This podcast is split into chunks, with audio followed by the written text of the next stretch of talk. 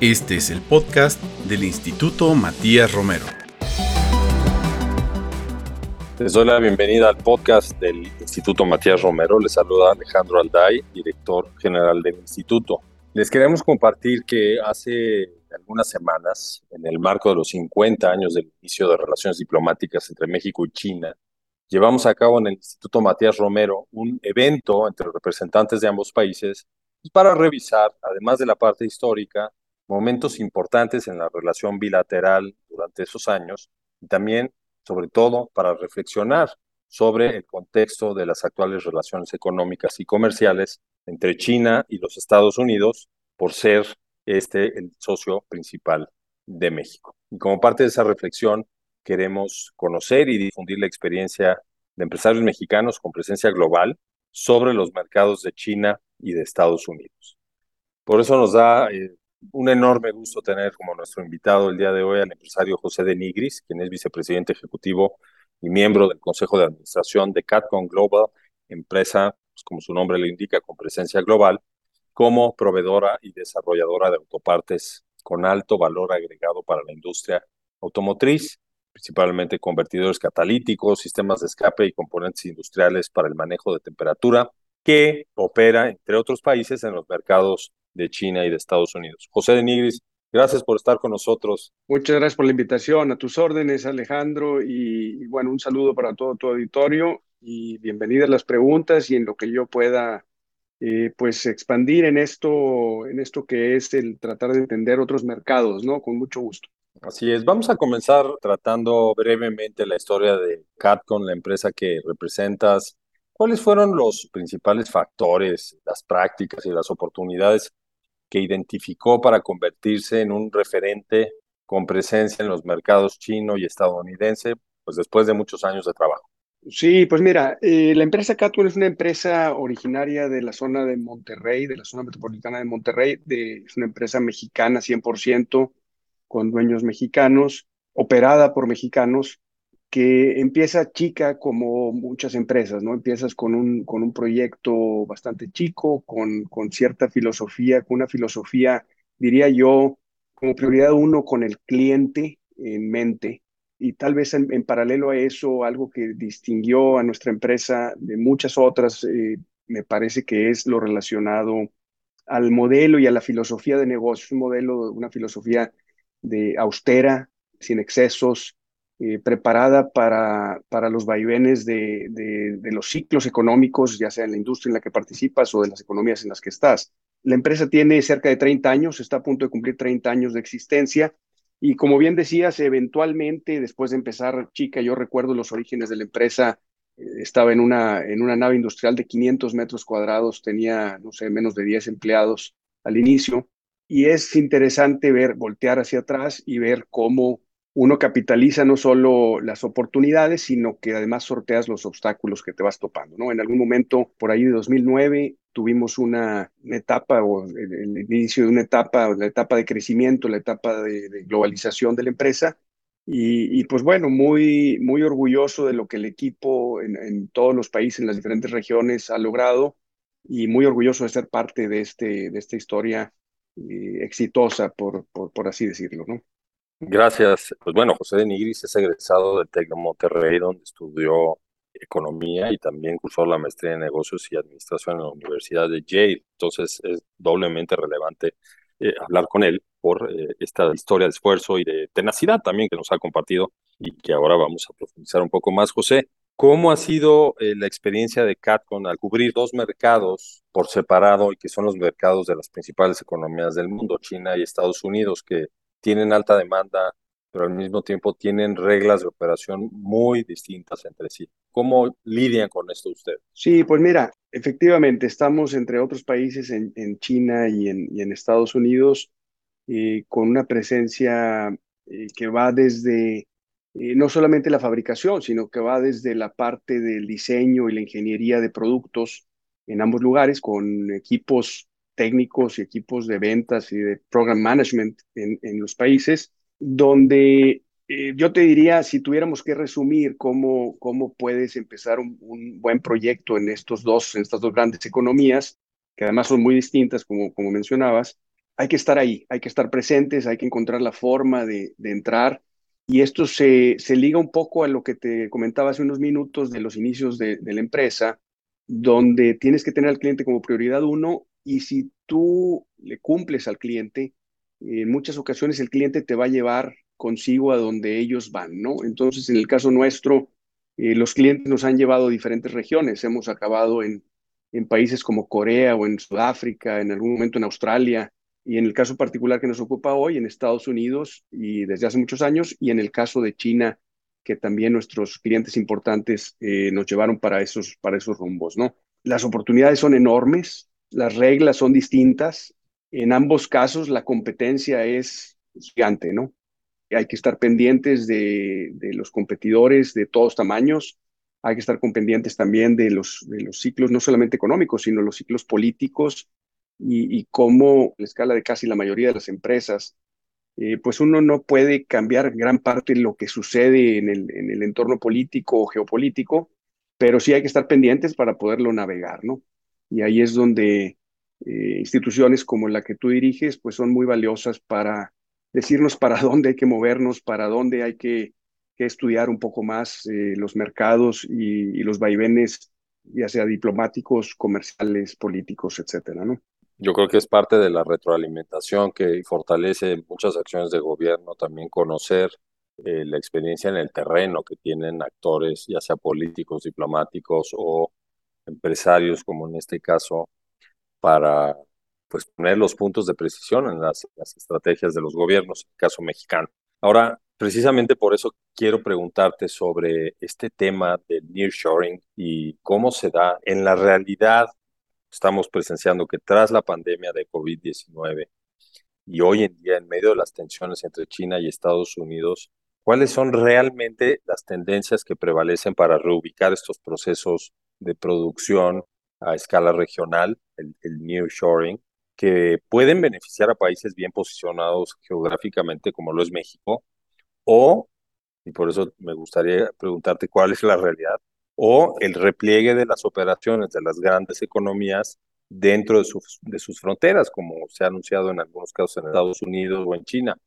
¿Qué es lo que tú percibes como tendencial en este aspecto? Bueno, definitivamente que existe este el nearshoring. Se ha puesto en pausa la, la ambición globalizadora, vamos, de, los países a raíz de, diría yo, de los años de Trump. Empieza toda esta ola nacionalista por un lado y eventualmente del otro lado también. Eh, ambos países tienen su nacionalismo, tienen sus propias características y, traumas, diría yo, de sobre, sobre abrir fronteras o no, sobre el nacionalismo, sobre la inversión, etcétera antes que nada, digo, comparar Estados Unidos con China en, la misma frase, pues estamos hablando, sí, de dos economías gigantes, pero que al mismo tiempo representan oportunidades muy distintas, con diferentes reglas, con diferentes costumbres, culturas, etcétera, ¿no? Sí, Estados Unidos está definitivamente, se oye y se ve eh, la, reducción del exposure, como le dicen acá, a, todo lo que tiene que ver, no solamente con China, sino cadenas de suministro muy largas, y encima de eso le pones el factor nacionalista, el factor geopolítico y eso se hace todavía más, eh, una magnitud mayor, ¿no? Importante comentar el, el, tamaño de estas economías, ¿no? El tamaño del, comercio, eh, más o menos el mismo tamaño en cuanto a comercio, si, si no me equivoco, alrededor de 300 mil millones de dólares mensuales, más o menos del mismo nivel, es decir, uno exporta 200, eh, importa 100 y el otro al revés, ¿no? Y eso ha causado también desde la época de Trump algo de fricción, eh, sobre todo en lo que tiene que ver con la, balanza comercial entre ambos países, ¿no? Creo yo que eh, sí existe la oportunidad y se ve, se ve, yo escucho entre conocidos, amigos míos, que de pronto están en el norte de México trabajando para empresas chinas que se acaban de instalar en esos rumbos, ¿no? Eh, em, empiezo a escuchar de empresas chinas que fabrican productos similares a los de nuestros clientes americanos que se están estableciendo en México y para los cuales nosotros levantamos la mano y decimos, yo también lo puedo hacer aquí, ¿no? Eh, hay cierto reto, porque el reto es, como pasó también con las empresas coreanas que empezaron a llegar eh, en mayor medida a raíz de que Kia se instaló en Monterrey hace ya unos años, eh, ellos traen a sus proveedores y generalmente van en primero con los proveedores con los que confían, con los que tienen cierto track record de historia. Y eventualmente los proveedores mexicanos tenemos que saber encontrar la forma de meternos a esa base de proveedores. Eh, y es cuesta arriba, no es tan sencillo eh, reemplazar a un proveedor establecido de una empresa china o coreana en su momento, con el caso de, en el caso de Kia. Entonces, con todo y que se están estableciendo en México, no necesariamente implica una oportunidad tan clara o fácil de, capitalizar. Claro, la inversión ahí está, los empleos se están creando, eh, sin embargo, habría que ver cuál es el,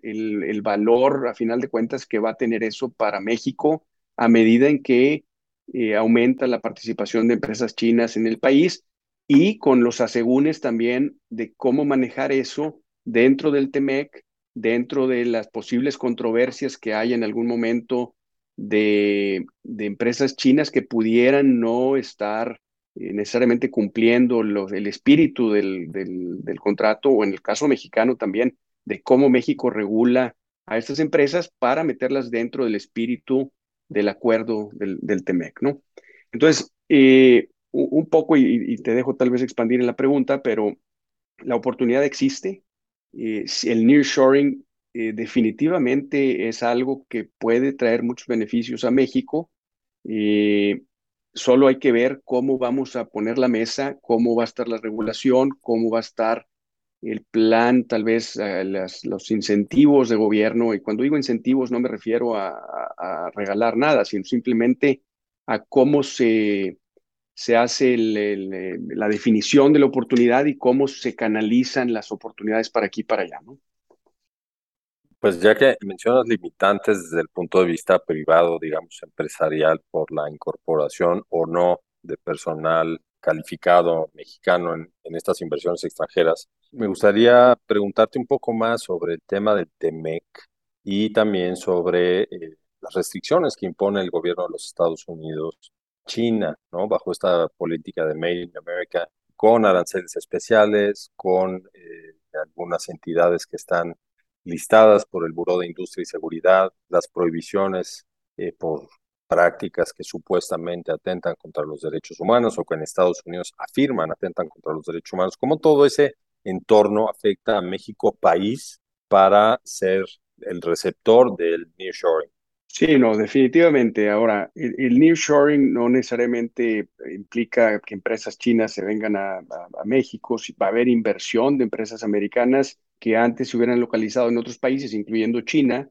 va a haber también eh, un, una canalización de, lo que eran órdenes que antes iban a China o a países que están lejos por el tema de las cadenas de suministro, que empiezan a verse eh, eh, con, relevancia hacia empresas mexicanas. Nosotros recibimos constantemente eh, solicitudes de productos, a veces productos que sí hacemos y muchas veces productos que no hacemos de empresas que están buscando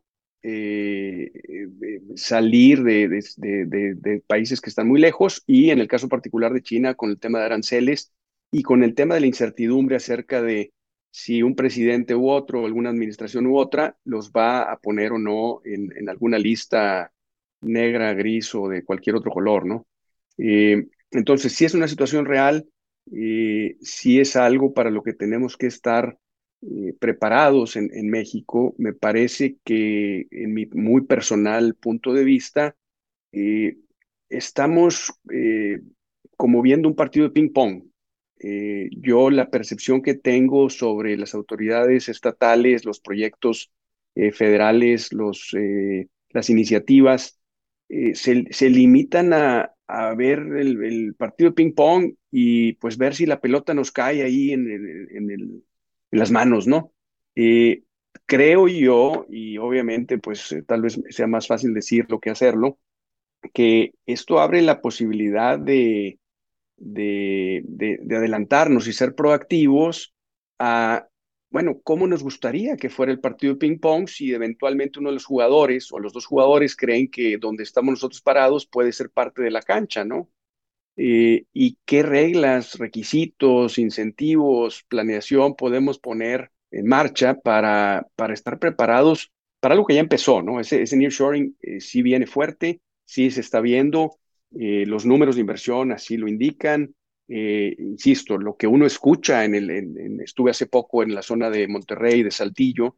lo que uno escucha confirma que, que esto viene, viene en serio, ¿no? Ahora, en términos de preparación, como lo acabas de señalar, José de Nigris, la industria automotriz pues está identificando con los desarrollos tecnológicos, con una serie de innovaciones muy importantes eh, en todo el mundo. Entonces yo te preguntaría si, por ejemplo, en ese sector que ha sido pues muy identificado con el desarrollo de México post-TEMEC, eh, si sigue siendo la mano de obra barata el determinante para establecer una inversión, ya sea en México o en, o en China. Y en segundo lugar, te preguntaría por este mismo desarrollo tecnológico, innovación de la industria, ¿cómo es imperativo que el capital humano de México sea mucho más preparado a nivel ingenieros y, más para entrar en la lógica de las políticas de desarrollo y las políticas comerciales de países pues, de las principales economías del mundo, ¿no? Aquí estamos hablando de China y Estados Unidos, pero podríamos incluir a otros países punta en esta industria, ¿no? Como Alemania, por ejemplo. Eh, definitivamente, Alejandro, creo que nos hemos acostumbrado a pensar eh, o a considerar que está bien que la gente, los inversionistas que piensan en México, piensen en mano de obra barata. Eh, sin duda se puede conseguir mano de obra barata en algunos lugares menos barata que en otros, dependiendo en qué parte de México, para qué producto, para qué para qué tipo de, servicio. Y sí, sigue saliendo en, en, las encuestas que se hace a los directores de empresas como un criterio relevante. Eh, nosotros una de las principales sorpresas, vamos a llamarlo así, cuando salimos al mundo con, con, esta empresa, con, de la mano de CatCon, eh, que nos toca comparar y ver cómo se manejan diferentes países, primero nos dimos cuenta que independientemente de los costos de la mano de obra en México, la productividad de un operario, eh, un colaborador mexicano, eh, comparada con cualquiera de los países en los que participamos, es igual o mejor. Eh, no quisiera exagerar diciéndote que es mucho mejor, pero en muchos de los casos así es. la productividad, la disposición, la creatividad, las ganas de aprender, las ganas de echarse para adelante, lo proactivo, eso, eso desgraciadamente no sale en, las encuestas, no se, no se platica suficiente y, son em, empresas como la nuestra que nos toca eh, fungir ahora sí que sin quererles eh, robar la chamba a ustedes de embajadores en el sentido de, comentar los beneficios y las, eh, las cosas positivas que tiene México en su mano de obra, por así llamarlo, y no solamente en la parte del costo, y después conforme va subiendo en esa escala de, educativa o de, mayor, eh, eh, vamos a decir, escuelas técnicas, de ingenieros, eh, nos lo confirmamos igual. Si comparamos uno a uno lo que vemos nosotros en los técnicos, en los ingenieros en México con otros países, la verdad es que no, no tenemos nada que, pedir a, a otros países. Entonces, eh, creo yo que parte importante de, nuestro, de nuestra labor como mexicanos orgullosos, que, que nos toca a veces pasearnos por diferentes lugares, es eh, llevar el mensaje de que México no es solamente un trampolín con mano de obra barata y calificada, sino que es mucho, mucho más, ¿no? Y, me parece que, que, si nosotros pudiéramos como organismos empresariales, como entidades de gobierno de promoción en los estados, municipios, a nivel federal, pudiéramos cambiar esa historia, eh, nos sorprenderíamos de los resultados. Creo yo que, y, lo he constatado con, con empresarios de otros países que han ido a México, una vez que se meten más allá de ver el costo de mano de obra como porcentaje de sus ventas,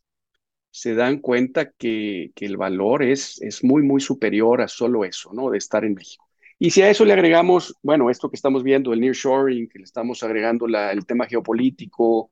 eh, que estamos a, un lado de la economía más, más fuerte del mundo, pues pensar y seguir, seguir eh, empujando esta idea de que la mano de obra barata es lo que, lo que tenemos que ofrecer, es como seguir ofreciendo productos agrícolas sin valor agregado, ¿no? O sea, qué rico los aguacates, pero pues, digo, podríamos estar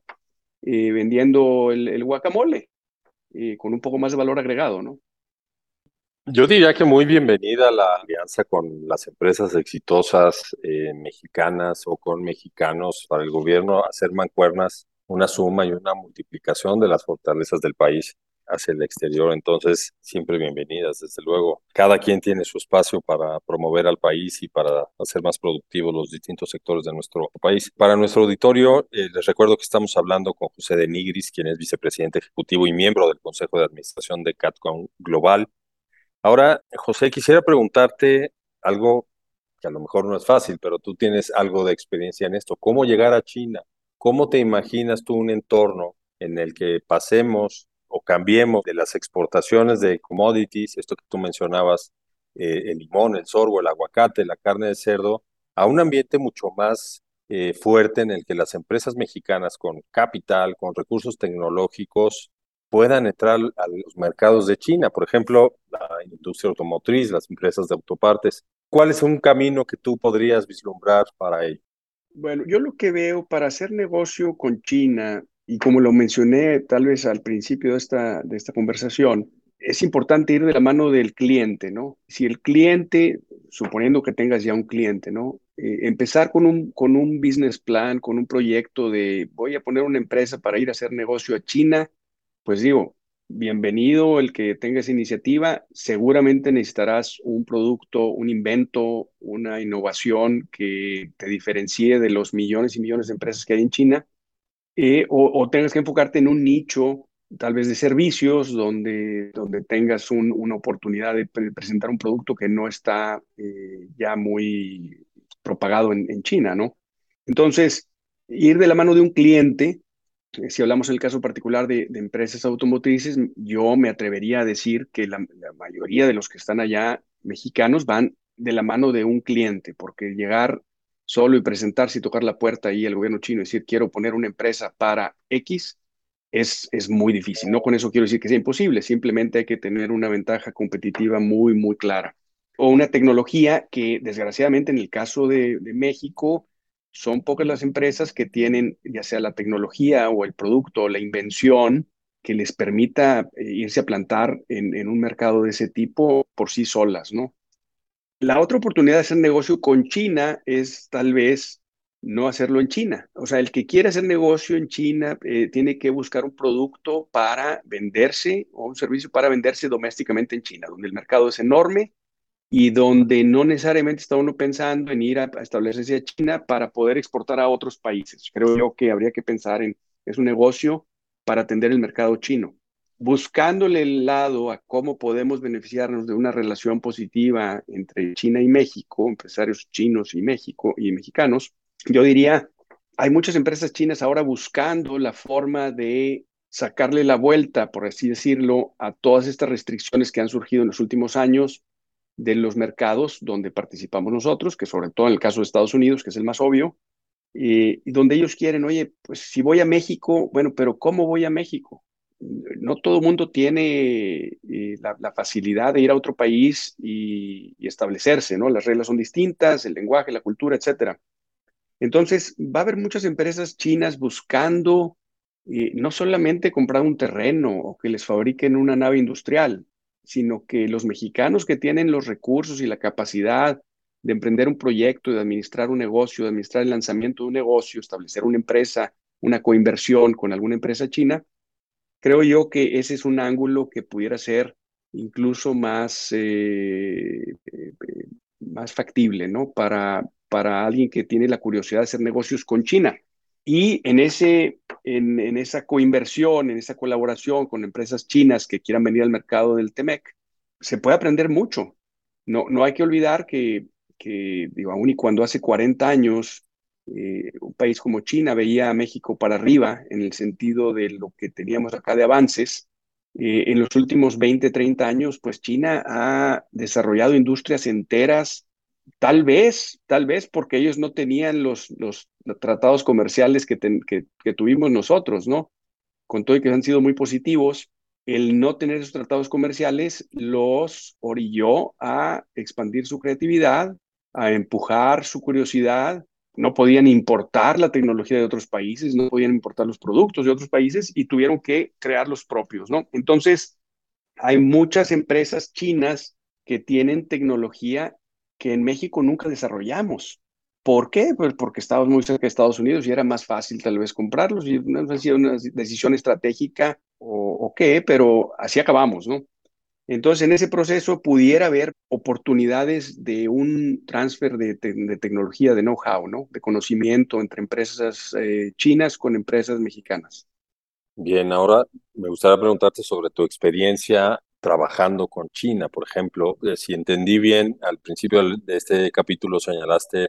que existe interés de China en pues, consolidar más inversiones en el sector de autopartes en México. ¿Cuál es tu experiencia trabajando con las autoridades del gobierno, las empresas chinas. Es decir, ¿qué exigen los chinos de sus contrapartes cuando salen a instalarse en otro país, en este caso en México? Mira, bueno, antes que nada, lo veo eso yo no solamente en la industria automotriz, creo que en electrodomésticos, en diferentes industrias está sucediendo eso. Tal vez estoy yo más cerca de la, automotriz y tengo más ejemplos ahí eh, por la naturaleza de nuestro negocio. Hay empresas chinas que son totalmente independientes. Hay empresas chinas muy influyentes que también tienen inversión del gobierno.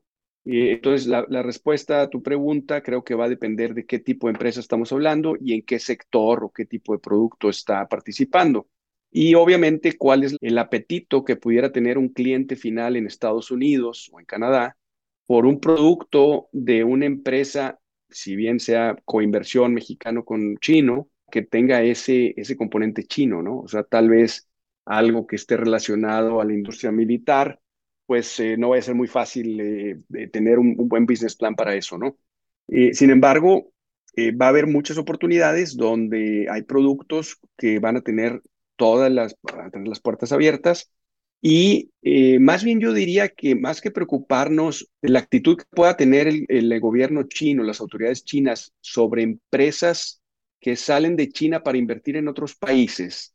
porque eh, quisiera, creo, entender tu pregunta en el, en el sentido, por ejemplo, de lo que ha hecho, se ha sonado mucho, lo que ha hecho China en África, de inversiones en proyectos de infraestructura y en proyectos gigantescos, que van, como todos los países que invierten de esa manera, con, con ciertas eh, restricciones. En el caso de las empresas es algo muy eh, transparente, ¿no? se manejan como se han manejado empresas coreanas, alemanas, francesas, italianas que han llegado a México, no alcanzo yo a percibir en mi limitada experiencia con, con empresas chinas, que es algo que empieza ahora, no he llegado yo a percibir una gran diferencia en ese sentido, ¿no? Eh, más bien, la diferencia va a radicar en qué quiere el gobierno mexicano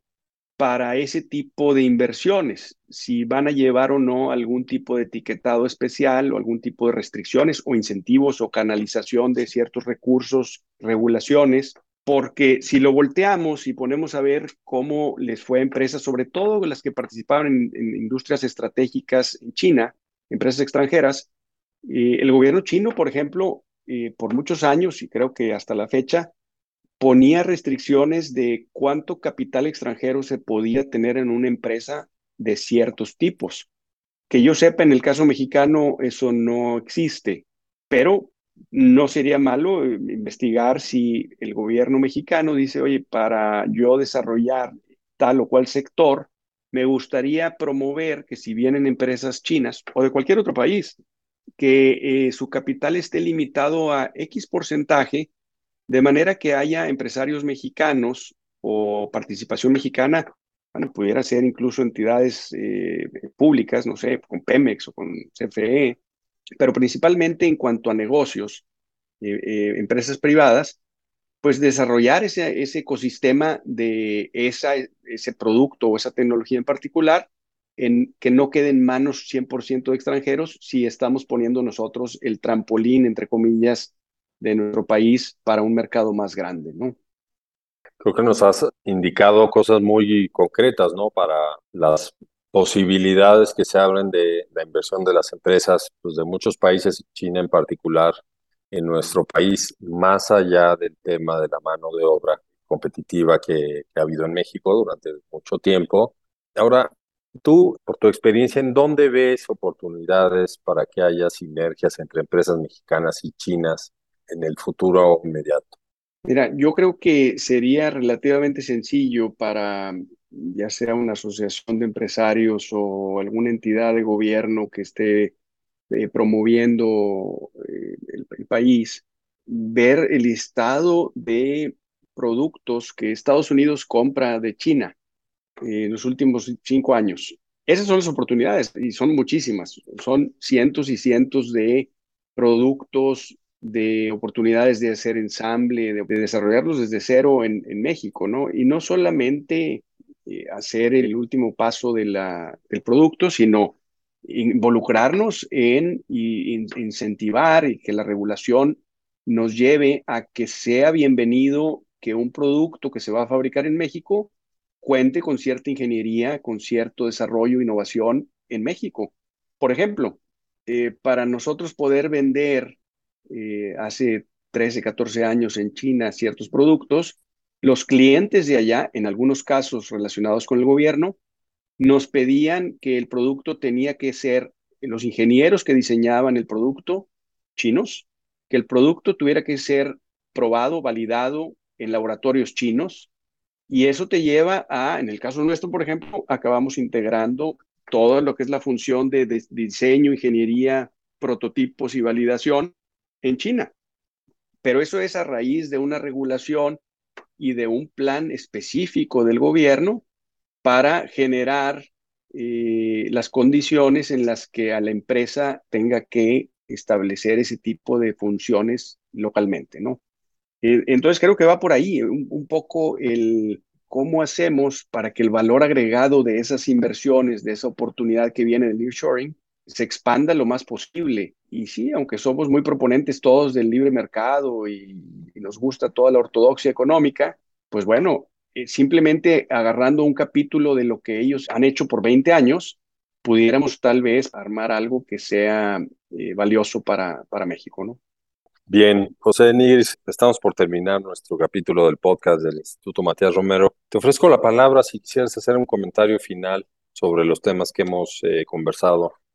Bueno, antes que nada, agradecerte la invitación, con mucho gusto, y como te decía tal vez al inicio de esta plática, tal vez fuera de, de micrófonos, difícil considerarse un experto en algo como China, es más en los últimos años que ha cambiado tanto la dinámica pues, geopolítica sobre todo, y donde China pues ha tenido un par de años relativamente cerrado, donde es más difícil viajar. Yo antes viajaba seguido para allá, tengo más de dos años de no ir, pero lo que uno ve que ha pasado en un país como China, y entiendo que es el, tema principal de nuestra conversación hoy, yo fui por primera vez a China en 2010 eh, de negocios y la última vez fui en 2019.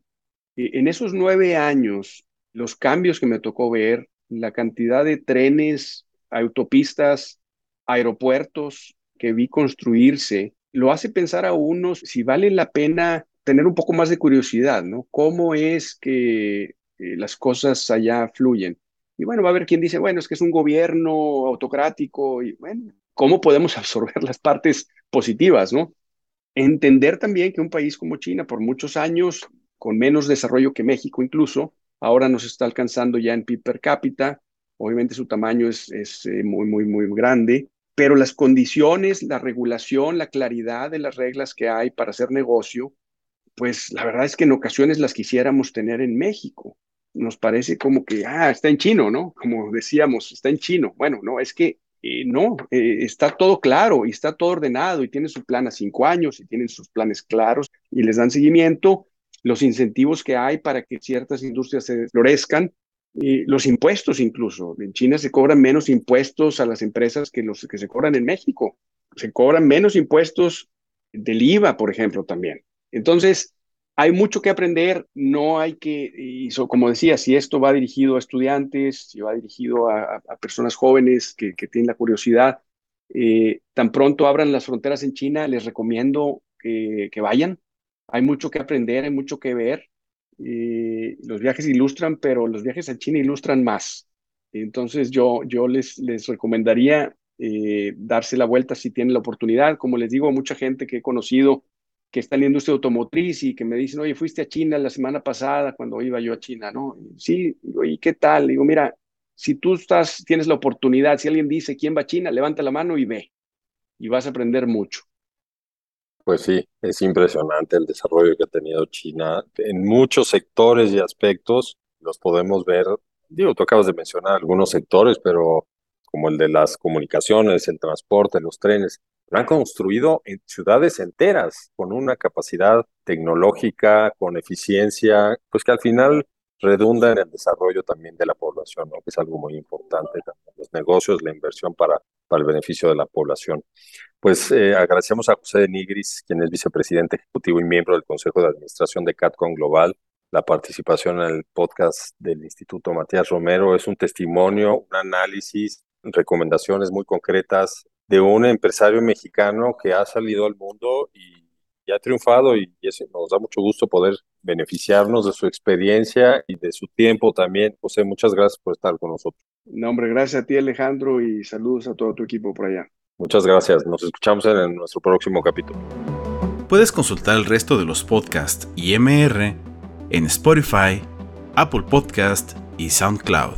así como en el sitio web del Instituto Matías Romero. Este podcast es una producción de la Dirección de Difusión del Instituto Matías Romero.